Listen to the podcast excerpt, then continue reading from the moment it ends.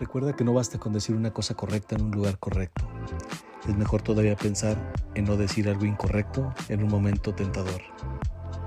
La inteligencia artificial nos sigue sorprendiendo con los avances que cada día surgen para ayudar a resolver problemas de la vida real. Uno de ellos es el problema de comunicación, en el sentido de los idiomas, de la interpretación. La IA nos permite romper la barrera del idioma mediante modelos y mecanismos que nos permiten simular, interpretar y traducir un idioma a otro en tiempo real. Hoy en Creativo Radio con Ricardo Esparza, procesamiento del lenguaje natural. El procesamiento del lenguaje natural o Natural Language Processing, NLP por sus siglas en inglés, se centra en el análisis de las comunicaciones humanas y en concreto de su lenguaje. Virtualmente cualquier lengua humana puede ser tratada por las computadoras. Lógicamente, limitaciones de interés económico o práctico hace que solo las lenguas más habladas o utilizadas en el mundo digital tengan aplicaciones y usos. Pensemos en cuántas lenguas habla Siri, aproximadamente 20, o en el asistente de Google, 8. El inglés, español, alemán, francés, portugués, chino, árabe y japonés, y no necesariamente en ese orden, son las que cuentan con más aplicaciones que los entienden Google Translate, por ejemplo, que es la lengua que más se trata, superando un centenar, pero hay entre 5.000 y 7.000 lenguas en el mundo, entonces pues todavía falta mucho. Tratar computacionalmente una lengua implica un proceso de modelado matemático. Las computadoras solo entienden de dígitos y bytes y es necesario crear programas empleando lenguajes de programación como C, Python o Java. Los lingüistas escriben reglas de reconocimiento de patrones estructurales, empleando un canon gramatical concreto. Estas reglas, en combinación con la información almacenada en diccionarios computacionales, definen los patrones que hay que reconocer para resolver las tareas, es decir, buscar información, traducirla, etc.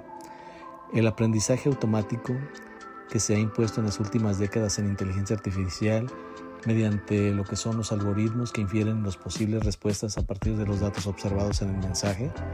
Y, vamos a ver algunos de los componentes del procesamiento del lenguaje natural. No todos los análisis que se describen se aplican en cualquier tarea de PLN, sino que dependiendo del objetivo de la aplicación es el que, el que más se utiliza. Por ejemplo, análisis morfológico o léxico consiste en el análisis interno de las palabras que forman oraciones para extraer rasgos de flexivos, unidades léxicas compuestas. Es esencial para la información básica, categoría sintáctica y significado léxico. Análisis sintáctico. Consiste en el análisis de la estructura de las oraciones de acuerdo con el modelo gramatical empleado, es decir, el lógico o estadístico. Análisis semántico.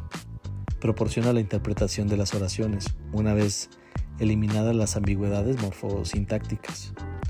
Análisis pragmático. Incorpora el análisis del contexto de uso de la interpretación final.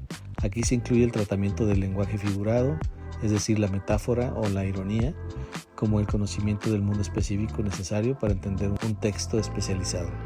Un análisis morfológico, sintáctico, semántico pragmático se aplicará dependiendo del objetivo de la aplicación. Por ejemplo, un traductor de texto a voz no necesita el análisis semántico o pragmático, pero un sistema conversacional requiere información muy detallada del contexto y del dominio temático. El procesamiento del lenguaje natural es un campo en constante evolución que tiene el potencial de mejorar nuestra interacción con la tecnología y abrir nuevas oportunidades en diversos campos, como la atención al cliente, la salud, la educación y más. Y a medida que se realizan más investigaciones y se desarrollan mejores algoritmos, podemos esperar avances aún más emocionantes en el procesamiento del lenguaje natural en un futuro y poder lograr romper la barrera del lenguaje en todo el mundo. Como siempre agradezco que hayas llegado hasta aquí, suscríbete, déjanos tus opiniones y no te pierdas de nuestros estrenos semanales. Esto fue Creativo Radio con Ricardo Esparza. Hasta la próxima.